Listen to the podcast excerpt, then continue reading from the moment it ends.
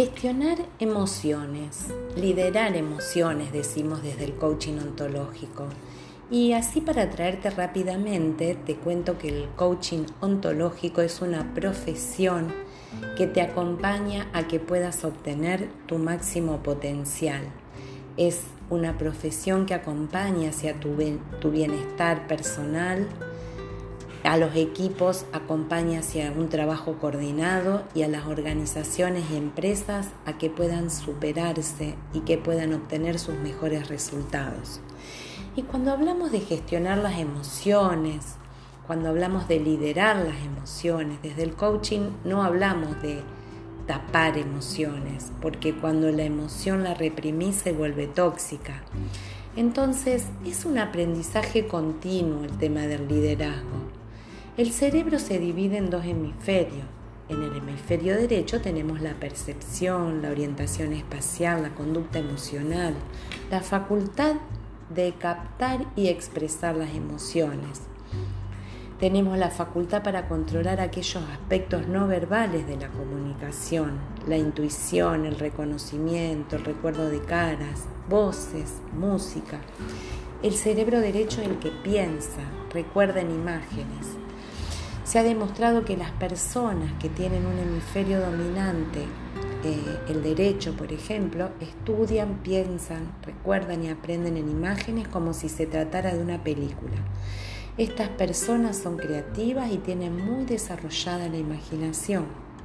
Además de la función verbal, el hemisferio izquierdo tiene otras funciones como la capacidad de análisis, la capacidad de hacer razonamientos, abstracciones, entonces, cuando hablamos del equilibrio emoción-razón, justamente es el encaje, el acoplamiento entre nuestras emociones y nuestro razonamiento. Un equilibrio entre diferentes procesos mentales que todos tenemos. Muchas veces es necesario intervenirlos, pero ese acoplamiento está. Nada nos hace sentir tan humanos como las emociones y también tan dependientes porque cuando un sentimiento poderoso nos invade, ocupa casi todo el espacio de nuestra mente. Una discusión con un amigo, con un familiar, con un compañero de trabajo. Eso vas a ver que te consume gran parte de tu tiempo, de tu pensamiento. Entonces, si ese sentimiento me hace mal, solo hay una forma rápida de eliminarlo, de sacarlo de nuestra mente. Otra emoción otro sentimiento más fuerte, diferente al que queríamos desterrar. Lo podemos comprobar con el, ejemplo de cuando cambiamos un sentimiento por otro cuando cambiamos la interpretación de algo. Si voy caminando, alguien nos empuja, nos hace caer al suelo, lo primero que sentimos es enojo, nos ponemos agresivos. Ahora después descubrimos que esa persona es una anciana, una persona mayor, un discapacitado. Entonces cambiamos el enojo a la compasión. Llegamos incluso a sentirnos avergonzados de nuestro enojo. Lo que cambia no es el hecho, lo que cambia es la interpretación de lo que estaba pasando. No, está cambiando el episodio en sí, entonces con el paso del tiempo nos vamos dando cuenta que los sentimientos más fuertes se desvanecen, pero a corto y mediano plazo, en la mayoría de las ocasiones de la vida, solo las propias emociones tienen capacidad para superarse a sí mismas. Las superamos entre ellas. Cuando, por ejemplo, estamos eh, en una emoción de culpa, que también es una emocionalidad de víctima y protagonista, Estar en esa posición de víctima constante, echándole la culpa a los demás, es un estado emocional que nos quita responsabilidad. Entonces, en ese momento también vas a tener que reemplazarlo por otra emoción para poder salir de ese estado emocional. Escucho el mensaje de la culpa, que la culpa es mía o del otro, y luego tomo acción. Y si vamos ya a entrar en todas las emociones, que nos atraviesan, Lo, importante que, nosotros decimos desde, desde esta disciplina es que la emoción no es buena ni es mala. La emoción te trae un mensaje. El tema es escuchar el mensaje y soltar la emoción. Entonces, no podemos hablar de emociones positivas o negativas. Todas las emociones te van a traer un mensaje.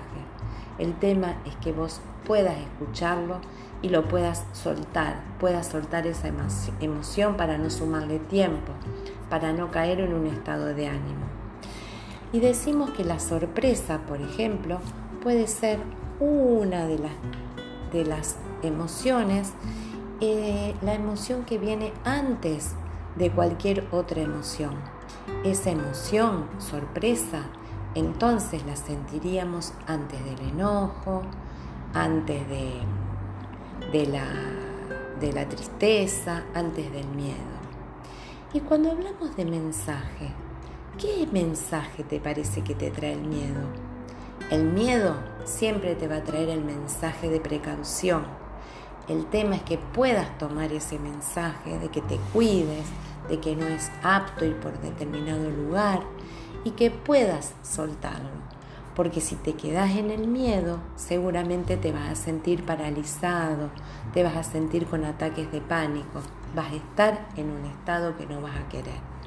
Ahora, si nunca sentís miedo, podemos decir que vas a ser una persona sumamente imprudente. Y después tenemos la emoción enojo. El enojo siempre trae un límite.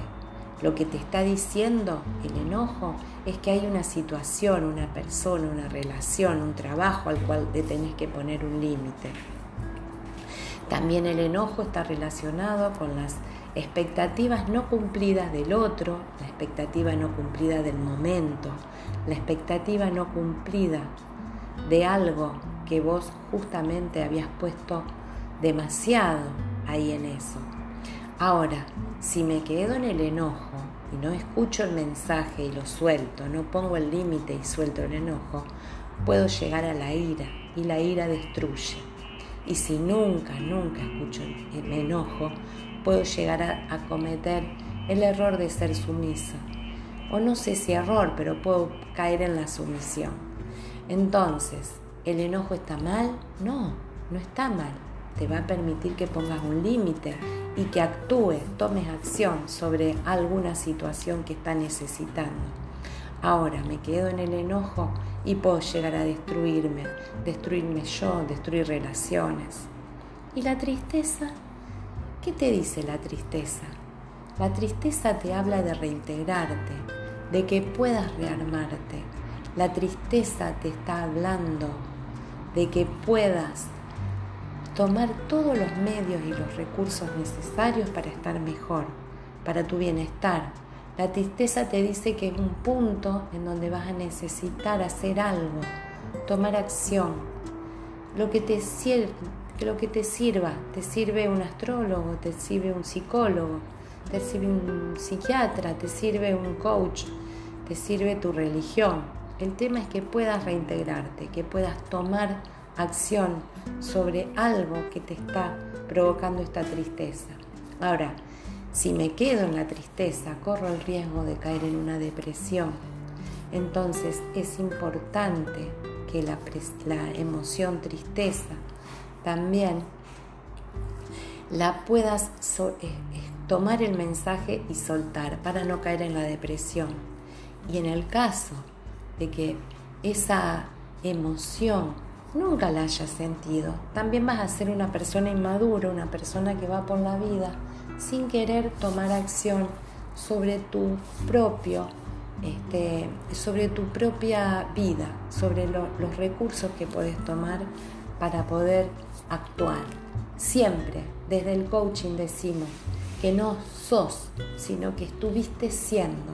Y siempre podés elegir quién querés ser. Siempre podés elegir el tema de que a dónde quieres ir, cómo quieres estar. El yo soy así, el esta es mi vida, son términos que no van con el tema de, tu propia elección. Así que te invito que siempre que tengas una incomodidad, lo que nosotros le decimos quiebre, o que puedas conectarte con tu compromiso, con tu elección y que tomes medidas. La alegría también es una emoción que nos va a traer el mensaje de querer permanecer, igual que la euforia. Si yo me quedo en la alegría, me va a provocar euforia, entonces la permanencia en la alegría tampoco es buena. Y si nunca soy alegre, voy a caer en la apatía. Y la aversión, por último, la última emoción que vamos a estar viendo el mensaje, la aversión me está hablando de el rechazo. Eso es cuando decimos tengo una cuestión de piel, una cuestión de fobia, odio si me quedo en eso. ¿Está mal sentir rechazo a una persona, a una situación? No, no está mal. El tema es que nuevamente escucho el mensaje y lo suelto. Y si nunca tengo aversión, probablemente sea una persona vulnerable. Em, los invito entonces a que sigamos construyendo este espacio Hoy vimos los mensajes de las emociones, vamos a estar viendo también los estados de ánimo y cómo intervenirlo, cómo salir de un estado de ánimo. Vamos a estar viendo la frustración y muchos otros temas en los podcasts de Coach Mabel Bontempi. Muchas gracias.